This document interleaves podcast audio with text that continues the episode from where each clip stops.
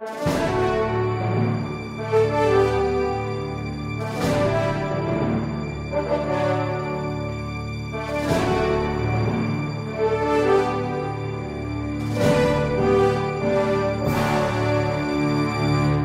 resposta católica de hoje, queremos responder a pergunta de uma das nossas alunas a respeito do domingo. Como é que nós podemos guardar o domingo? A pergunta é a seguinte: ela leu num catecismo antigo que no domingo é proibido o trabalho braçal apenas. Afinal, que tipos de trabalho são proibidos nos dias santos? Além de faltar à Santa Missa, quais pecados graves contra o terceiro mandamento? Bom, a respeito do terceiro mandamento, nós temos alguns cânones do Código de Direito Canônico que explicitam essa situação. É evidente que todos os domingos são dia santo de guarda. Nós precisamos ir à missa e precisamos também nos abster do trabalho. Já já eu comento com relação à abstenção do trabalho. Mas existem outros dias que são dias de preceito, dias santos de guarda. O Código de Direito Canônico faz uma lista de 10 dias santos de guarda ao longo do ano. Aqui no Brasil, vários desses dias são transferidos para o domingo, mas exatamente são cinco. Sobram outros cinco. Um deles foi abolido como dia santo de guarda, que é a festa de São José, dia 19 de março, que permanece como festa, mas não é dia santo de guarda. E os outros quatro dias santos que devemos observar: o Natal do Senhor, a festa da Mãe de Deus, 1 de janeiro, depois a Imaculada Conceição e Corpus Christi. Esses são os quatro dias santos de guarda que são vigentes no Brasil fora do domingo. Pois bem, os 52 domingos do ano, mais esses quatro dias santos de guarda, devem ser respeitados. De que forma? Em primeiro lugar, indo à missa. O cânon 1247 diz isto. No domingo e nos outros dias de festa de preceito, os fiéis têm a obrigação de participar da missa. Agora, se você não tem condições de participar da missa, se você de alguma forma vive numa comunidade onde não há missa celebrada, o que fazer? Existe a celebração da palavra, com possivelmente a distribuição da comunhão eucarística. Você é obrigado a ir a ela? O cânon responde, cânon 1248. Satisfazer ao preceito de participar da missa perdão, satisfaz ao preceito de participar da missa quem assiste à missa em qualquer lugar onde é celebrada em rito católico, no próprio dia da festa ou na tarde do dia anterior. Muito bem. Feito isso. Parágrafo 2. Por falta de ministro sagrado ou por outra grave causa, se a participação na celebração eucarística se tornar impossível. Mas vejam que a palavra é impossível recomenda-se vivamente que os fiéis participem da liturgia da palavra se houver. Mas é uma recomendação. Isso quer dizer, se não há missa, há uma recomendação de que se vá à celebração, mas não há obrigação.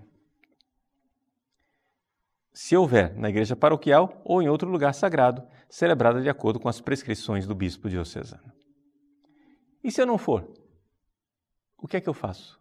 Existe uma outra opção se dediquem à oração por tempo conveniente, pessoal ou em família, ou em grupos de família de acordo com a oportunidade. Então, essa é a primeira coisa. Para guardar o domingo e as festas, nós precisamos ir à missa. A obrigação é de missa. Portanto, devemos fazer um esforço de ir à missa. Não se trata de colocar a celebração da palavra com distribuição da Eucaristia no mesmo nível da missa. Se você puder optar, opte pela missa. Eu sei que por aí se diz muito que a missa e a celebração da palavra estão no mesmo nível, que você pode participar, mas não é isso que diz a igreja no Código de Direito Canônico. E nós não vamos inventar uma igreja nova, não é verdade? Pois bem. Segunda coisa que se faz para guardar o domingo e as festas é o repouso. Com relação ao repouso, então voltamos ao cânon 1247 que nós já tínhamos lido.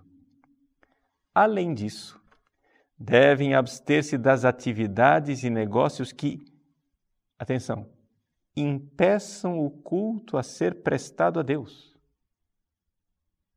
Então, se você tem trabalhos que impedem que você vá à missa, impedem que você viva aquele domingo como dia santificado e tempo da graça.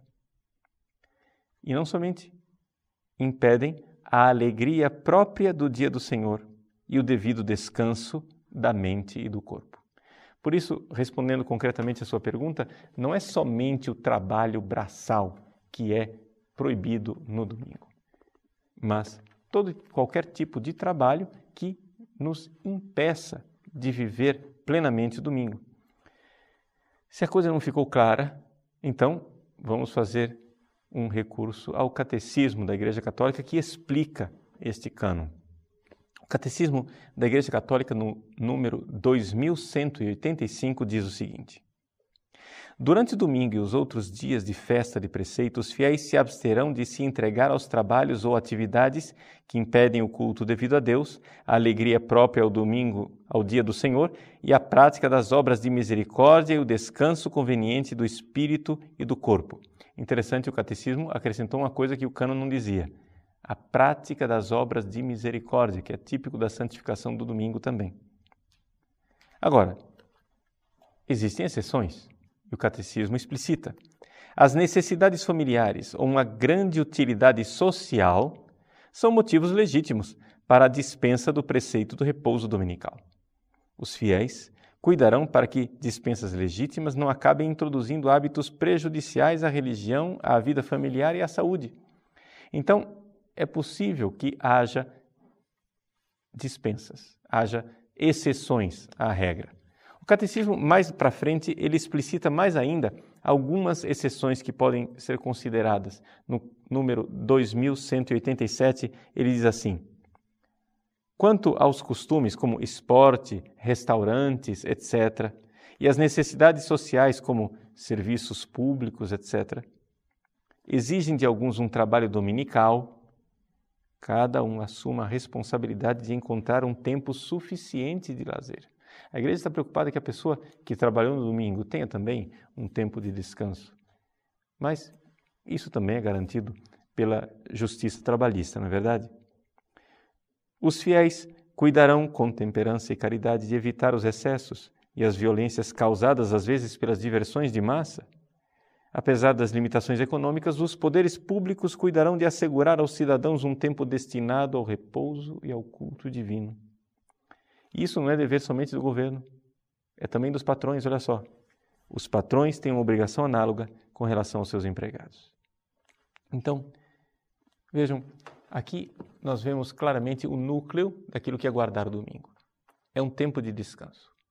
Porém, esse tempo de descanso não é absoluto. Nós não vivemos o domingo como os judeus, por exemplo, vivem o sábado, em que eles não podem sequer apertar um botão porque já é um trabalho. Não o repouso dominical não é finalidade em si mesmo. E o próprio Jesus reformou isso, não é verdade? Quando ele disse que o sábado é para o homem, não o homem para o sábado. O centro não está no repouso. O centro está no culto divino, o centro está na Eucaristia, o centro está na santificação daquele tempo da graça. Se você quiser aprofundar a respeito desse tema, você pode ler a carta apostólica do bem-aventurado Papa João Paulo II, chamada Dies Domini. Ali você vai ver que o Papa nos exorta realmente a vivermos o domingo como um valor essencial para a vida cristã. É importante recordar que os primeiros cristãos não tinham um governo que lhes desse um feriado no domingo. E, no entanto, eles observavam o domingo, principalmente na celebração eucarística. No norte da África, na África proconsular, alguns cristãos, nos primeiros séculos de perseguição, foram levados até o tribunal, porque foram pegos em flagrante delito. E o delito era reunir-se no domingo para celebrar a Eucaristia. O juiz então perguntou a eles por que, é que eles estavam fazendo aquilo, já que era prevista a pena capital, a pena de morte, para quem se reunisse, para os cristãos que se reunissem no domingo. A resposta dos cristãos foi muito clara. Sine dominico non possumus. Nós não podemos existir sem o domingo. É essencial para a vida cristã. É essencial vivermos deste dia que é um verdadeiro kairos, um tempo de graça, porque é o tempo da ressurreição do Senhor. É a nossa Páscoa semanal.